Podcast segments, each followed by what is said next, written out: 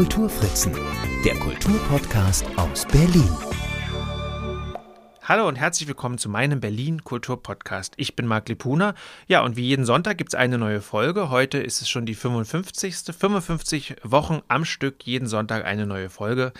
Das ist der Kulturfritzen Podcast und ich habe mir heute wieder einen sehr interessanten Gast eingeladen, auf den ich mich schon freue. Wir haben schon ganz lange vor, miteinander zu sprechen. Jetzt hat das endlich geklappt. Ich kenne auch dich aus der Wabe. Jetzt mache ich es ein bisschen spannend. Ähm, wir hätten eigentlich, ja, heute vor einem Jahr das nächste Konzert zusammen veranstaltet. Das ist nun Corona-bedingt ausgefallen. Nun machen wir ein Jahr später diesen Podcast und hoffentlich bist du auch bald wieder mal auf unserer Bühne zu sehen. Ich begrüße Carsten Treuke. Hallo, schön, dass du da bist. Hallo. Ja, ähm, genau ein, vor einem Jahr wären wir zusammen gewesen mit dem Konzert in der Wabe, mache ich ja immer gemeinsam mit Bettina Wegner, die ja ansonsten lang schon her ihre Abschiedstournee gegeben hat. Aber mit mir gibt's eben vor allem eigentlich fast nur noch in der Wabe Konzerte und nun gibt's die seit einem Jahr nicht mehr. Ist für alle Beteiligten ein bisschen sehr schmerzlich. Ja. Und äh, ich weiß noch, der letzte Abschied irgendwann in der Wabe war wir haben eine Verabredung am Herrentag, aber ohne Zipfelmütze, Nachthemd, Saufen und zwei ge geschmückten Wagen. Ganz das Gegenteil. Ich habe mit dem Herrentag ansonsten überhaupt nichts Ja. zu tun. Ja, das äh, verstehe ich, das geht mir ähnlich. Carsten, du hast eine sehr interessante Biografie und äh, ja, ich möchte mit dir natürlich darüber reden, auch was du so beruflich äh, machst oder beziehungsweise. Sänger. Ja, genau, also das weiß ich natürlich. Aber vor allem, ähm, was mir bei dir so aufgefallen ist, ich habe ein bisschen so in deine Biografie reingelesen, mir so ein bisschen Überblick verschafft, was du alles schon gemacht hast und wo du herkommst. Und ich glaube tatsächlich, äh, vielleicht irre ich mich da auch, aber ich glaube, dass ähm, ja, dass gerade deine Familiengeschichte auch durchaus einen wichtigen Beitrag dazu geleistet hat, dass du A, die Musik machst, die du machst, und B, dass du überhaupt Musik machst, oder? Ja, davon ist es schon mal auszugehen. Wenn man bedenkt, dass, ähm, wie man heute so schön sagen würde, mein Vater Jazz-Promoter war, was in der DDR jetzt in den 50er Jahren nicht unbedingt ein gefragter Beruf war, war ja eigentlich auch Lektor beim Eulenspiegel Verlag. Und, äh, und ähm, die, meine Oma mütterlicherseits wiederum war bei Brecht am Ensemble. Also ist nicht so, dass ich völlig unbeleckt aufgewachsen bin. Und ähm, ja, das. Meine Eltern haben sich später scheiden lassen und äh, tatsächlich gab es nur wenige Punkte, wo sie einer Meinung waren. Zum Beispiel, dass Esther Offarim schön singt und jiddische Lieder was Gutes sind, was nicht Esther Offarim singt, sondern andere. Und dass Georg Kreisler sehr witzig ist. Und wie durch ein Wunder ist es später im Wesentlichen das, was ich auf die Bühne bringe. Das ist ja eh total interessant äh, an deiner Biografie, dass einer deiner Schwerpunkte tatsächlich die jiddische Musik ist. Wir sind schon mittendrin. so schnell geht das. Wie ist es denn dazu tatsächlich gekommen? Das weiß ich ehrlich gesagt nicht. Es waren, die war immer präsent, aber nicht, nicht auf einen Sockel gestellt. Das ist die jüdische Musik. Sondern äh, das waren einfach mehr oder weniger zufällig die ersten Lieder, die ich auf Gitarre mir selber beigebracht habe, als ich da so mit 15, 16 angefangen habe, durch meinen älteren Bruder, der auch nicht bei uns im Haushalt lebte, äh, mir Gitarre beizubringen. Und äh, das waren Sachen, die mich berührt haben. Warum sie mich berührt haben, keine Ahnung.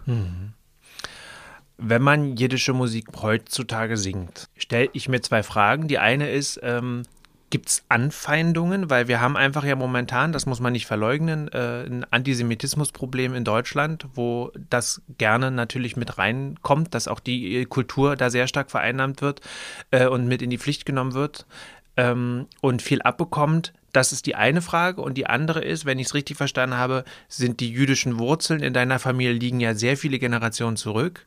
Da stelle ich mir dann eben die zweite Frage, inwiefern es auch da ähm, vielleicht von der jüdischen Seite Vorbehalte gibt, dass man diese Lieder singt. Also im Laufe der Jahre, jetzt bin ich ja auch schon älter, habe ich mehrere Phasen äh, miterlebt, wie auch die Re Rezeption von äh, jüdischen Liedern gelaufen ist. Und da gab's, wo ich anfing, in den 1980er Jahren, einen allgemeinen Konsens, ja, das ist ja interessant. So ab Mitte der 80er überwogen die Fragen, äh, du singst so eine Lieder, bist du denn auch Jude? Das hat sich gehalten bis heute. Äh, dann kam dieser sogenannte Klezmer-Boom. Auf einmal gab es in jedem Dorf eine Kletzmer-Gruppe. Also Klezmer heißt eigentlich Musikant und äh, dadurch, dass es stimmhaftes S ist, wird es im international mit einem Z geschrieben, Klezmer. Und dann, ja, bis heute hört man, ah, das ist Kletschmer, was sie machen und so. Damit will ich niemanden angreifen. Aber äh, das war dann in den 1990ern der sogenannte Klezmer-Boom und die vielen Gruppen. Und da war das Interesse an der eigentlichen Kultur quasi wie verdrängt. Ich habe aber immer weiter gesungen, was ich schon als Kind kannte. Die Partisanenlieder, die Volkslieder und auch modernere jiddische Lieder und vor allem auch Schlager und sowas. Und dann ab den 2000er Jahren äh, ist es doch wieder ja auch medial so geworden, dass Israel immer der Aggressor ist und egal wo man wohnt auf der Welt anscheinend, wird man dann dafür verantwortlich gemacht, was äh, Israel jeweils tut. Und früher habe ich gesagt, äh, das hat doch mit mir jetzt nichts zu tun. Äh, das geht aber heutzutage nicht mehr. Und äh, so dass ich dann heute in Facebook eben in der jetzigen Situation schreibe, Stand, I stand with Israel forever was du angesprochen hast mit den jüdischen Wurzeln, du, äh, es ist ja auch keine Blutfrage und solche Dinge. Mhm. Und so weit zurück geht's auch wieder nicht. Es gibt äh, in meiner väterlichen Familie ja überhaupt keine Familie. Das waren nur Vater, Mutter, Kind. Die hatten glücklicherweise den Namen Sellhorn, während schon äh, halachisch ja der Vater meines Vaters ein Jude war aber das nicht gelebt hat und, äh, und Aria-Papiere gekauft hat. Und alle übrigen, die den Familiennamen Nathan trugen in Hamburg, sind ja ermordet worden. Und so ist es für mich immer spürbar gewesen, als ich es begriffen habe. Als Kind habe ich es nicht wirklich begriffen und habe das vermischt, diesen merkwürdigen Zustand in Deutschland zu leben, in einer Familie, die offenbar nicht ähm, Mainstream ist und das lag auch daran, dass nun meine mütterliche Familie ganz früh schon kommunistisch war. Nun könnte man sagen, na, das war in der DDR ja dann doch Mainstream. Ja, es war ein bisschen anders. Äh, die Altkommunisten kamen ja doch woanders her als die, die sich dann angepasst haben in der DDR. Und ich wuchs auf mit Geschichten von Nazi-Verfolgung meiner Urgroßeltern. Bereits 1933, vorher gab es auch schon schlimme Sachen, aber 1933 war dann die Köpenicker Blutwoche. Ich bin ja mhm. aus Köpenick. Und äh, so habe ich als Kind schon die Orte erklärt bekommen, an denen schreckliche Dinge geschehen sind. Und auch mein Uropa, wir haben ganz kurze Generationen mütterlicherseits. Alle vor 18 immer die nächsten Kinder gekriegt. Okay. Deswegen sind immer meine Urgroßeltern. Meine Oma war ja acht bei, äh, bei Antritt der Nazis. Mhm. Meine Oma. Meine Oma, äh, also die in der Köpenicker Blutwoche äh, ist dann der Uropa derart geschlagen worden, dass er dann sehr, sehr krank wurde und 1940 daran gestorben ist. Und als Kind konnte ich diese Art Verfolgung nicht richtig unterscheiden. Ich habe alles in einen Topf geworfen und habe nur gewusst, die Nazis sind das Schlimmste, was uns passieren mhm. konnte. Und in dem Bewusstsein bin ich aufgewachsen. Und äh, wenn man dann wenn ich dann die verschiedenste Musik der Welt bei meinem Vater gehört habe und meine Mutter liebte aber auch jiddische Lieder zum Beispiel, dann waren die ersten Lieder, die ich dann auf Gitarre mir eingeübt habe, Sogt nicht kein Molast, die gehst im letzten Weg. So Partisanenlieder. Mhm. Trotzdem wollte ich eigentlich nicht so ein Interpret jiddischer Lieder werden, sondern habe dann Lieder geschrieben. Die haben aber keinen interessiert. nicht so richtig, nein. Mhm. Waren vielleicht auch nicht so gut. Nein, nein. Aber es ist, ist sehr spannend, dass dieses Liedgut, das jiddische Liedgut und auch das Liedgut der Sinti und Roma, wo du ja auch musikalische Verbindungen hast und auch da äh, Lieder singst, dass das ja tatsächlich so eine mh, hm, tradierte äh, Musik ist. Und wenn ich das richtig verstanden habe, gibt es ja da auch so eine Art äh, Sammlungen, wie bei uns die, äh, die Volksliedsammlung ja letztlich auch, wo es ja dann auch noch so ganz viele feine Unterschiede gibt. Ja, wobei äh, in der DDR war ja kaum Literatur und schon gar nicht Liedersammlung. Natürlich die eine, die doch sehr zahlreich gedruckt worden ist von Eberhard Rebling und Lini Aldati. Mhm. Das ist die Mutter von Yalda Rebling, die du ja auch gut kennst. Und die hat ja auch noch ihr letztes Konzert 1988 in der Wabe gehabt. Tatsächlich. Ja, ja. Äh, dann ist sie leider doch relativ zeitig gestorben. Später hat Eberhard Rebling immer zu mir gesagt, hör auf zu rauchen, daran ist meine Frau gestorben. Ich habe aber nicht aufgehört, sorry. Sehr fürsorglich. Ja, der war fürsorglich. Er ist doch sehr alt geworden. Aber ich will gar nicht über Reblings sprechen, sondern das war eines der wenigen Bücher, die man sozusagen literarisch. Ich habe die Lieder eher einzeln eingesammelt mhm. von inzwischen kommunistischen in der DDR niedergelassenen polnischen Juden, mit denen wir befreundet waren. Und äh, ab 1987 dann auch ganz viele von Sarah Bialas Tennenberg, die erst kürzlich von uns gegangen ist, im Alter von 93. Äh, die war 1987 im Theater unterm Dach bei den ersten Tagen der jiddischen Kultur und war ganz aufgeregt, dass ich da so schön gesungen habe und wollte mir ganz viel beibringen. Daraus ist eine Freundschaft entstanden und äh, ich habe dann im Laufe der Jahre, der folgenden zehn Jahre bemerkt, wie viele Lieder von denen, die sie mir vorgesungen hat, sie stammt aus Częstochowa, Polen, wie viele von den Liedern äh, keiner mehr kennt. Und dann habe ich diese CD herausgegeben, jiddische vergessene Lieder. Aber es gibt noch sehr viel mehr, was ich von ihr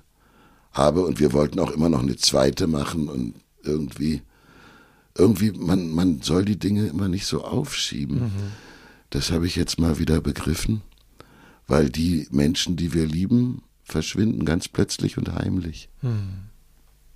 Und ist dann diese, diese Bewahrung dieses, sagen wir mal, vergessene Liedgutes, ähm, ist das schon so ein, so ein Antrieb für dich auch?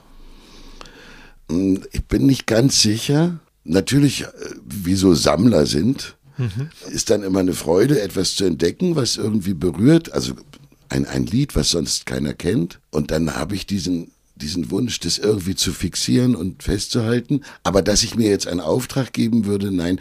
Ich habe 1990, ja, bin ich ja sofort umhergereist nach äh, Australien zum Beispiel und also als die Mauer aufsprang. Ich weiß nicht, ob jetzt alle mitgekriegt haben, dass ich in Ostberlin aufgewachsen bin. Für alle, die es nicht wissen, Köpenick ist im Osten von Berlin. genau. Und genau, bist ja so ein waschechter Berliner dann auch. Ja, ne? und mhm ich fing sofort an, äh, jiddische Platten zu kaufen und Bücher und Sammlungen und Leute schickten mir auch was, die meine Arbeit geschätzt haben. Da war ganz schnell klar, die Systematik, mit der ich jedes einzelne Lied als Schatz in der DDR gesammelt habe, die macht gar keinen Sinn. International ist doch noch sehr viel da. Ja. So gesehen hatte ich nie das Gefühl, hatte ich dann nicht mehr das Gefühl, dass ich unbedingt was festhalten und bewahren muss, sondern dass ich jetzt wirklich nach Gefühl und, und, naja, und was mir zufällt, dass ich das ja wohl bewahren muss und will, aber schon auch, weil ich es liebe und weniger, um eine Aufgabe zu erfüllen. Kannst du mal so in einigen Worten beschreiben, was dich so anspringt, was denn so die Lieder sind, die, ja, die du liebst und die du magst? Gibt es Themen, mm. gibt es musikalische Vorlieben? Naja, bedingt. Also nicht wirklich. Ähm, wenn du jetzt zum Beispiel die Form von Gedichten gern magst. Mhm. Könnte sein. Ja, tatsächlich. Und das ist auch so, ich weiß es ja. Äh, dann kannst du ja nicht sagen, was generell dich anspringt, ja, sondern hier und da mhm. taucht eins auf und du denkst, das musst du festhalten, das musst du erinnern, gegebenenfalls irgendwo vortragen oder in eins deiner Theaterstücke einbauen mhm. Und so weiter. Und so ähnlich gehe ich da auch ran. Ähm, ich kann es nicht generalisieren, weil äh, jiddische Kultur ist entgegen der allgemeinen Meinung keine eindeutige Volkskultur. Mhm. Punktuell natürlich, wenn es aus einer bestimmten Gegend kam oder aus einem bestimmten Kulturkreis. Das mag ja sein, aber generell ist das weit über die Welt verstreut und du findest eigentlich spätestens heutzutage von Hardrock über Jazz bis zu Dorffolklore nach wie vor alles. Auch meine Kollegen, äh, mit denen ich ja international auch gearbeitet habe, wie, weiß ich, äh, Shura Lepowski aus Amsterdam oder der, der Lawrence Klamberg und Fima Czorny und so, die schreiben ja jetzt alle jiddische Lieder. Mhm. Äh, darauf wäre ich nicht gekommen. Ich hatte immer das Gefühl, ah, wir, es ist so viel, was zu verloren zu gehen droht. Ich muss es festhalten.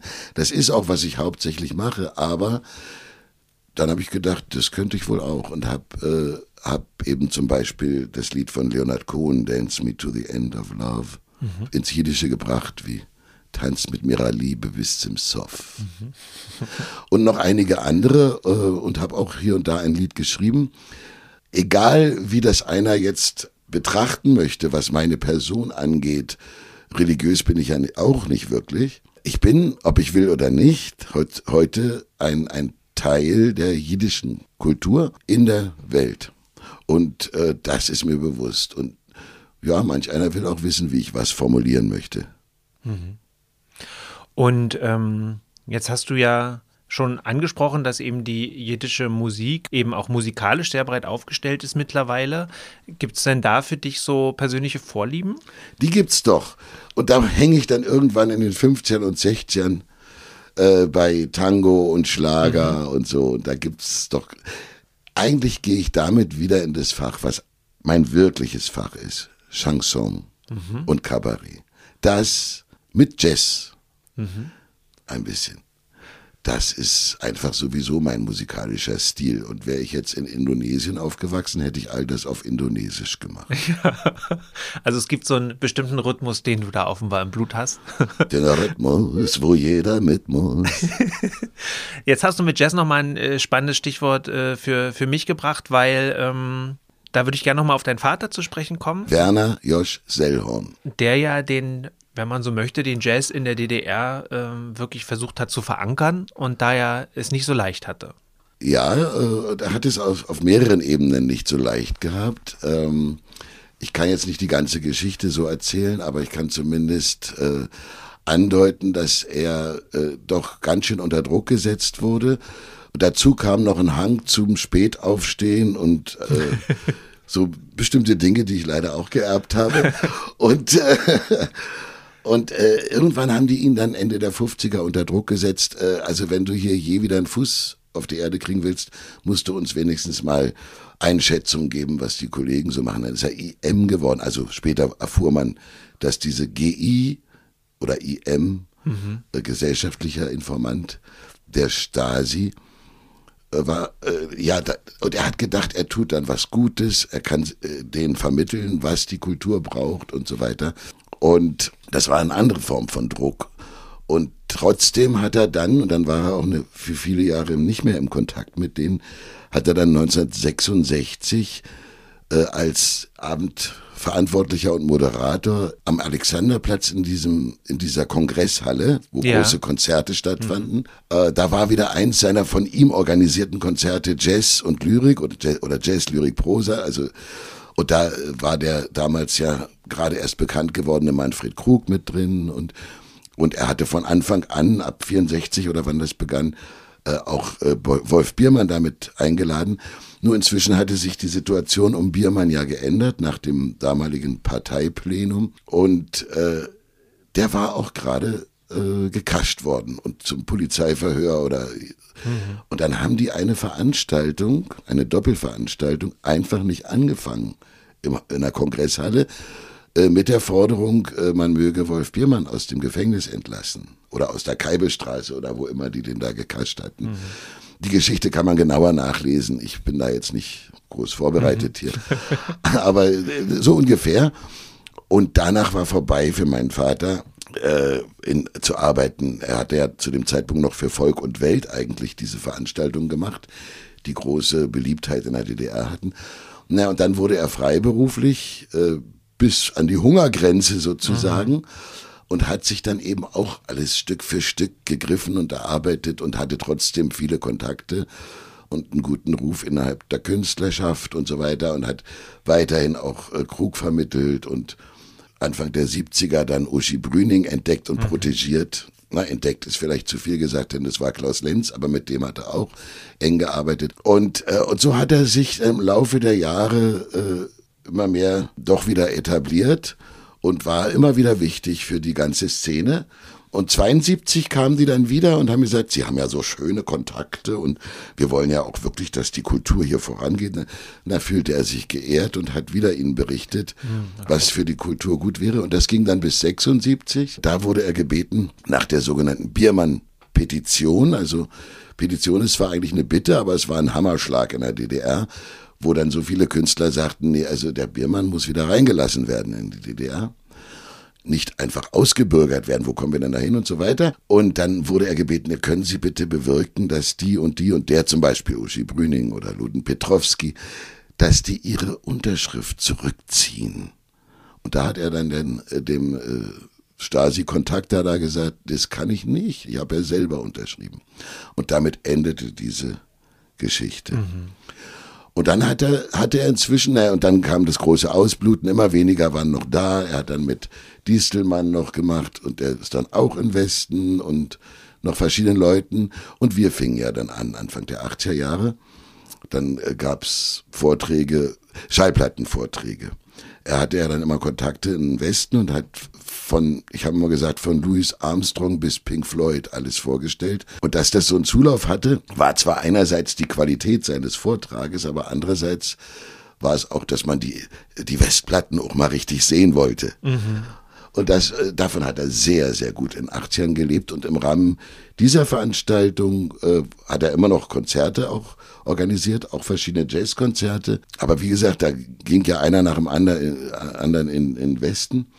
Hat auch mit Uschi noch gemacht und so. Und dann, äh, und in der Zeit hab ich dann, haben wir dann einen jüdischen Abend gehabt. Er hatte sowieso literarisch immer einen jüdischen Abend, wo er dann äh, jiddische Platten abgespielt hat und die habe ich dann ersetzt. Ab Anfang der 80er. Mhm.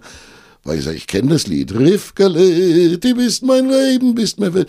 Naja, und so, dann haben wir so diesen Abend gemacht und, und in der Zeit war das noch durchaus unüblich und wir hatten Leute im Publikum, die meldeten sich, ich habe früher bei Juden gearbeitet, ich habe ihnen nichts getan, so ältere, ja. Und solche, also es gab immer schräge Geschichten in dem Zusammenhang und auch immer die Forderung, sich von Israel abzugrenzen, dem wir auch nicht nachgekommen sind, weil in der DDR war ja jeden Tag so eine Berichte, wie wir heute über Israel lesen können, gab es in der DDR jeden Tag in mhm. den wichtigsten Zeitungen. Mhm. Es war immer nur der Aggressor. Ah, ja.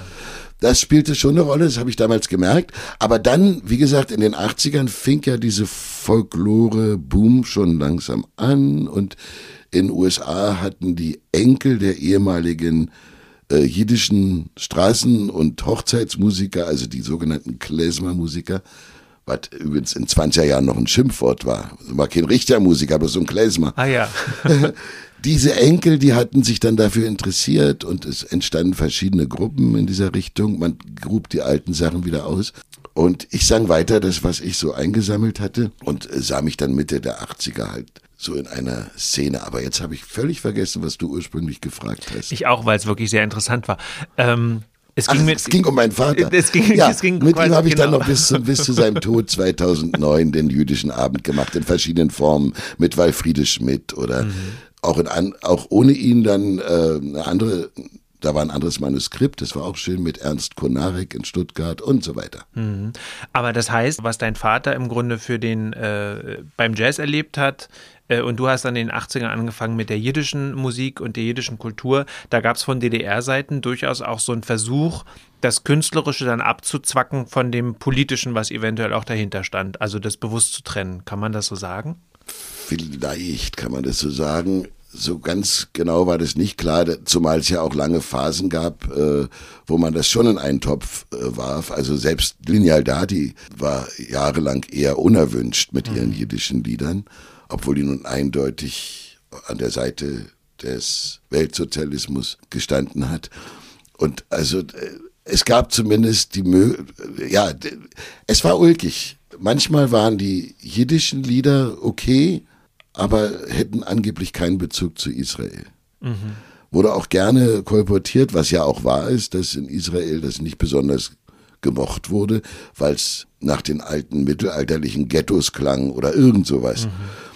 Das ist zwar einerseits richtig, andererseits gab es dennoch natürlich eine große jiddische Kulturszene in Israel. Das kriegte ich dann auch alles spätestens über Sarah mit, weil die viele Kassetten bekam von Freunden von dort. Mhm. Und so. Naja, und ab 19, also ab den 90ern war ich ja dann oft dort und ja. es war immer eine Szene da, die sich für meine jiddischen Konzerte interessiert hat.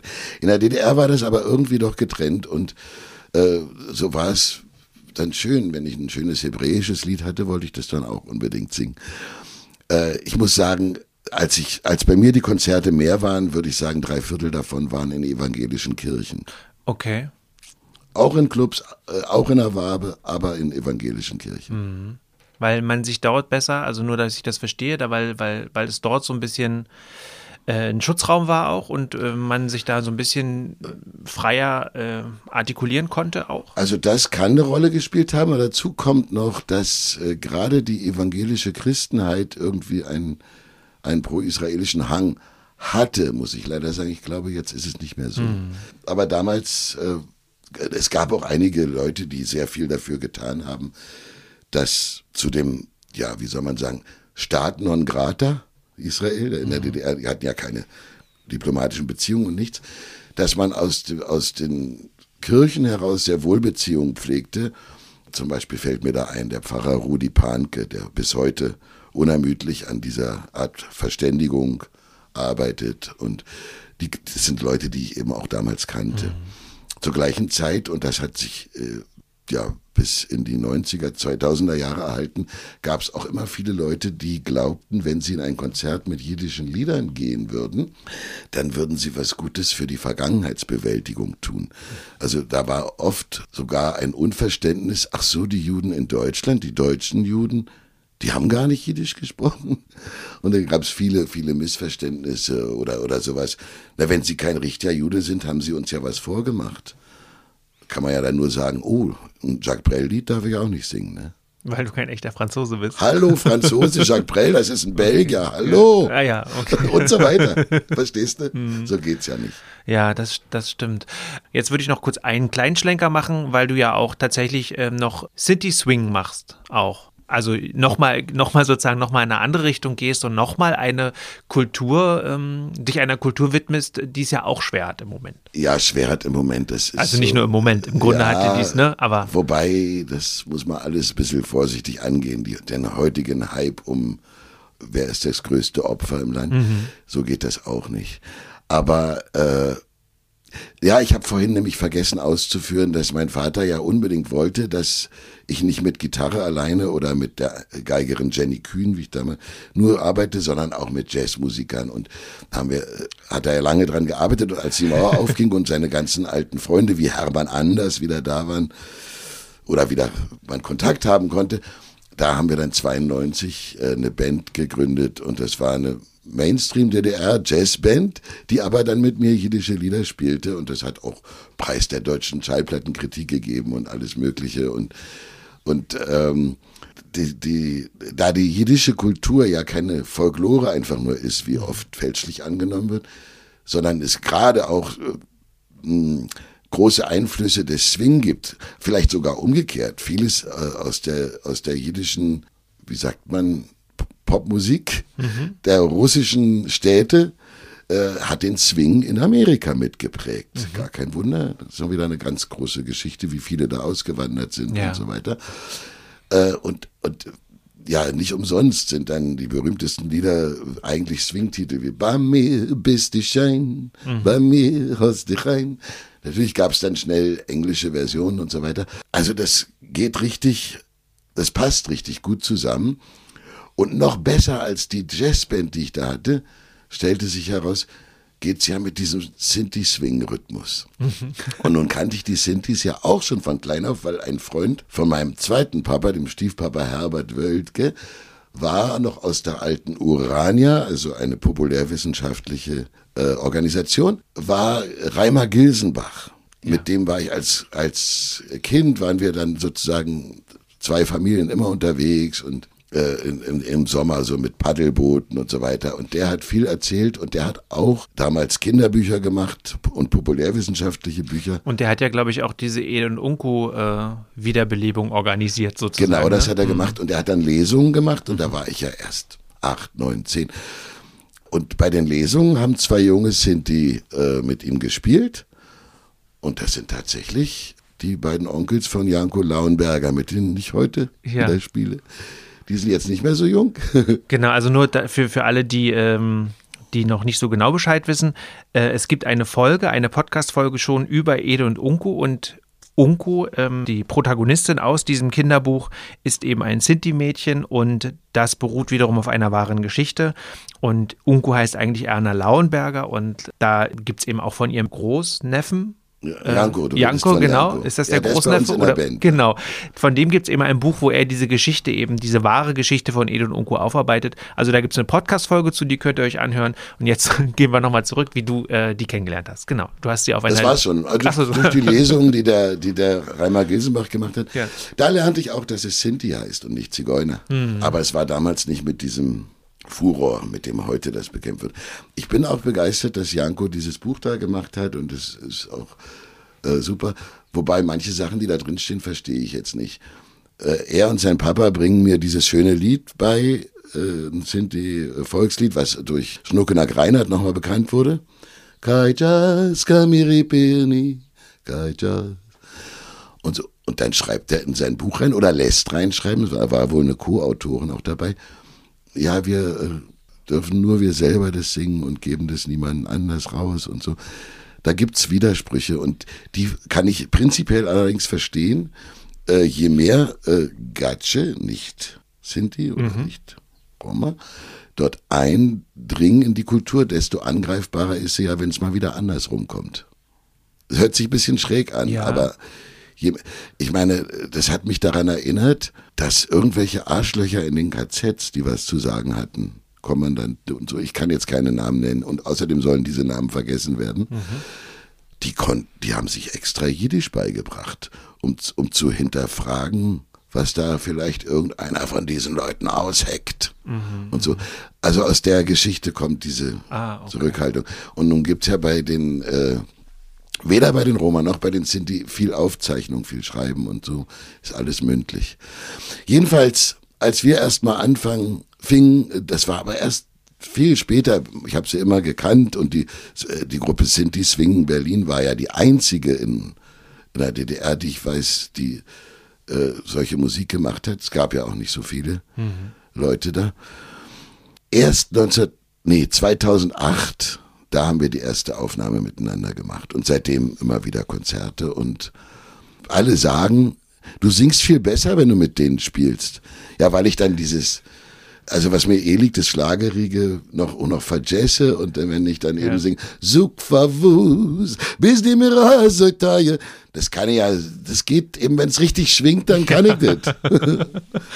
Ja, jetzt ähm, gibt es aber noch eine äh, Person, mit der du auftrittst, sehr viel. Das ist äh, natürlich auch die, über die wir uns dann letztlich auch kennengelernt haben, und das ist Bettina Wegner.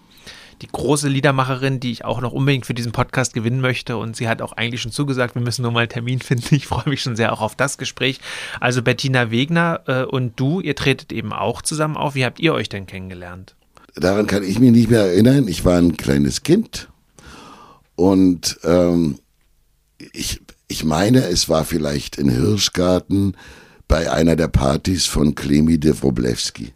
Aber wie gesagt, war ich ja noch ein Kind. Äh, später war ja mein Vater ihr Manager, also in der Zeit, wo er dann Freelancer werden musste, nach 66. Das war auch die Zeit, wo Bettina anfing. Und ich glaube, ab Anfang der 70er oder 72 oder so haben die dann auch äh, Abende gemacht. Später, als Bettina nicht mehr so gelitten war, wurde das Programm zu einem Geheimprojekt.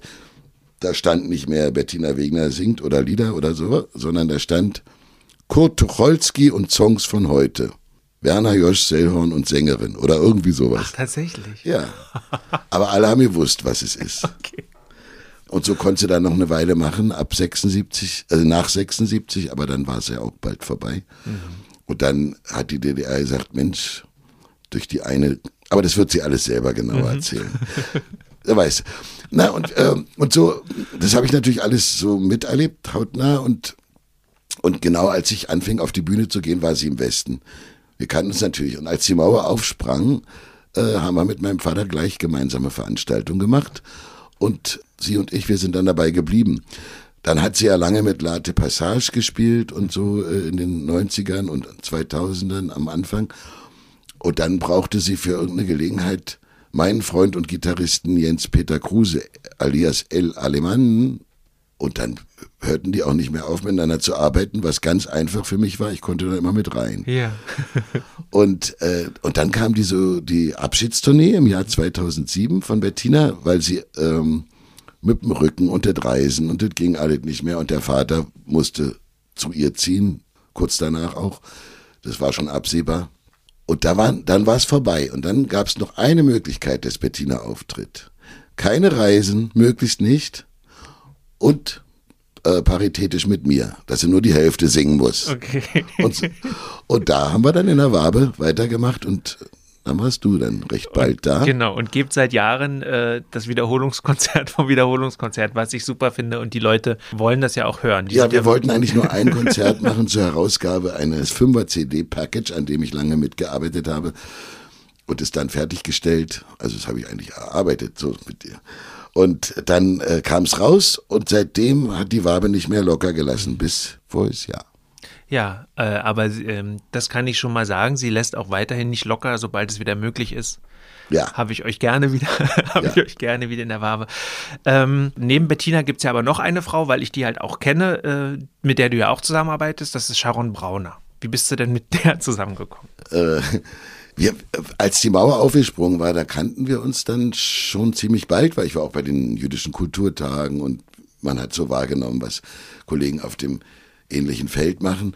Und, äh, und, und sie ist natürlich, äh, passt so sehr zu mir, weil sie ja, ähm, also für meinen Geschmack, weil, weil sie ja nicht nur gut aussieht, sondern so eine tolle, jazzige, klare Stimme hat, was zu meiner ulkigen Stimme natürlich immer gut passt. Und, und auch so tolle Musik äh, mit, mit Phrasierung und, und, und äh, Jazzmusikern und so weiter. Und, äh, und so haben wir uns dann so im Laufe der Jahre immer mal gesehen und sehr gefreut, uns zu sehen. Und dann hieß es äh, von beiden Seiten, irgendwann machen wir auch was zusammen, na, was so Kollegen sagen. Und äh, dann kam es irgendwie nicht dazu. Aber äh, 2015, als ich äh, mit Daniel Weltlinger, diesem tollen Geiger, der äh, sozusagen mir aus dem Herzen spielt, obwohl wir auf entgegengesetzten Seiten der Welt aufgewachsen sind, mit dem ich auch dann viel aufgenommen habe und arbeite. Mit dem war ich zusammen in New York bei dem ersten ähm, Fest der jiddischen Sprache oder jiddischsprachigen stadtweiten Festival. Ich hatte echt angenommen, die haben sowas schon vor 100 Jahren gemacht, aber es war tatsächlich das erste. Da wussten wir dann plötzlich, dass wir in derselben Stadt gerade sind und dachten, wir müssen uns mal treffen. Und dann gab es auch diesen großen Abend, wo alle Kollegen äh, nacheinander aufgetreten sind und danach standen Daniel, Sharon und ich am Hudson River und noch im selben Jahr begann unsere Zusammenarbeit und seit sind ja nur auch schon wieder sechs Jahre. Ja. Und ich bin ganz glücklich, dass das immer weitergeht. Und jetzt äh, ist ja momentan alles ein bisschen schwierig, aber da hoffen wir ja, dass es bald vorbei ist. Ähm, wie kriegst du denn in normalen Zeiten diese ganzen verschiedenen Projekte unter einen Hut? Also das war ehrlich, ich, die Wahrheit ist, ich bin ja schuld an der Pandemie. Ach so. Nicht, dass ich wollte, dass irgendjemand stirbt, das nicht. Aber ich habe Ende 2019 gesagt, mal, das ist so anstrengend alles. Und ich bräuchte mal eine Pause. Verstehe. Ganz ernsthaft habe ich mir das wirklich gewünscht. Und dann ist die gekommen. So eine Pause habe ich Ja, nicht gewollt. Es war anstrengend. Äh, Ich habe, es ist ja nicht nur Sharon und nicht Bettina äh, und meine eigenen Programme. Ich habe Lesungen mit Musik, äh, mit Ditte von Arnim, mit Salomea Genin, mit Walfriede Schmidt, dann Konzerte mit Trio Shaw und da wiederum eins mit deutschen Kabarett-Chansons und eins mit jüdischen und russischen Liedern, die dann auch Gennady singt. Ich habe ewig schon Chanson total, schon seit den 90ern mit Susanna, Ja. mit der schönen dunklen Stimme. Also ich hatte immer viele Kollegen. Ich bin auch wirklich, das muss ich schon sagen, und es gereicht mir gar nicht immer zum Vorteil, ich bin eine integrative Person. Ich will immer, alle sollen alles zusammen machen. Ich weiß, das ist oft auch ein bisschen beknackt von mir. Aber so sieht dann auch mein Kalender aus. Und diese alles unter einen Hut zu kriegen, war tatsächlich anstrengend. Und so schrecklich ich jetzt das alles finde, was jetzt so auch weltweit und ja, was auf uns zukommen könnte noch, wirtschaftlich und so weiter, so sehr genieße ich aber auch diese von mir ursprünglich mal gewünschte Pause. Hoffentlich kann mir die Welt vergeben, dass ich schuld bin. Aber du hast die Pause ja auch ganz gut genutzt, oder? Nein, weil ich einfach nicht aufhören kann. Ja. Wenn, wenn, wenn Salomea Genin sagt, äh, ihr Gesamtmanuskript auf Englisch müsste doch von ihr eingelesen werden, äh, ansonsten hat es ja gar keinen Sinn mehr, am Leben zu bleiben, dann muss ich es ja machen. Ja. Es ist aber interessant and improves my English. Oder äh, wenn wir eben die Möglichkeit haben, drei Lieder für ein CD-Projekt aufzunehmen und doch ein kleines Geld zu kriegen, mache ich natürlich. Mhm. Was ich eigentlich machen will, habe ich immer noch nicht geschafft. In Wirklichkeit will ich zu Herzen gehende, trotzdem leicht kabarettistische und dann auch noch schön klingende Lieder aufnehmen und vorher selbst schreiben. Ganz alleine. Und die schön instrumentieren und machen. Ja, mal sehen, wenn ich mal alt bin, mache ich das. da, das dauert ja hoffentlich noch ein bisschen. Also nicht, das dass wir auf die Lieder auf warten, Deutsch. Auf Deutsch, Englisch, ja, so in der Richtung. Ja. Das ist mein eigentlicher Wunsch, aber das erinnert mich alles so ein bisschen mein eigenes Leben an dieses, also könnte man jetzt auf den falschen Dampfer kommen, aber äh, es gibt ein Lied von Thomas Wojtkiewicz und äh, Hermann van Veen auf Deutsch. Da war ein Mann, der wollte so gerne nicht mehr leben. Und er will einfach jetzt weg hier, das ist alle zu anstrengend. Nur vorher müssen noch die Kinder groß werden und die Frau und dann muss man das noch fertig machen und den. Und als er dann endlich sich ersaufen gehen will, da ist er da an dem Steg in ganz einsamer Hund. Nun muss er den pflegen. Ah ja. Also ich nehme an, so werde ich sehr alt werden. Das heißt, es gibt immer ein Projekt, was äh, dann doch noch nicht abgeschlossen ist. Etwas schräg ausgedrückt, aber ja, ja, so. Das ist doch ganz wunderbar. Ja, ähm, vielen Dank Carsten. Das war ein schöner Einblick, ein schöner Rückblick. Für mich auch ein sehr, ähm, sehr spannender äh, Einblick, vor allem nochmal so ein bisschen in diese, in diese Verquickungen und ähm, Zusammenhänge, wie äh, Musik und Politik in der DDR vor allem auch funktioniert hat äh, oder eben auch nicht funktioniert hat. Mhm. Das hat mich ähm, sehr gefreut. Ich wünsche dir für alle künftigen Projekte alles Gute und hoffe, dass wir uns, wie gesagt, bald mit Bettina in der Wabe wiedersehen. Ja, da freue ich mich so drauf und es muss bald geschehen. Ja, ja ich bin, ich bin sehr zuversichtlich, genau. Also herzlichen Dank für das Gespräch und ja, danke. Danke, lieber Marc. Das war sie, die 55. Ausgabe meines Berlin Kultur Podcasts. Ihr könnt natürlich wie immer Kommentare hinterlassen in den Social Media Posts zu dieser Folge oder ihr schreibt eine Mail an mark mit c.kulturfritzen.net. Ich freue mich schon auf nächsten Sonntag, da gibt es dann schon die nächste Folge und ja, wünsche euch bis dahin alles Gute. Vielen Dank fürs Zuhören.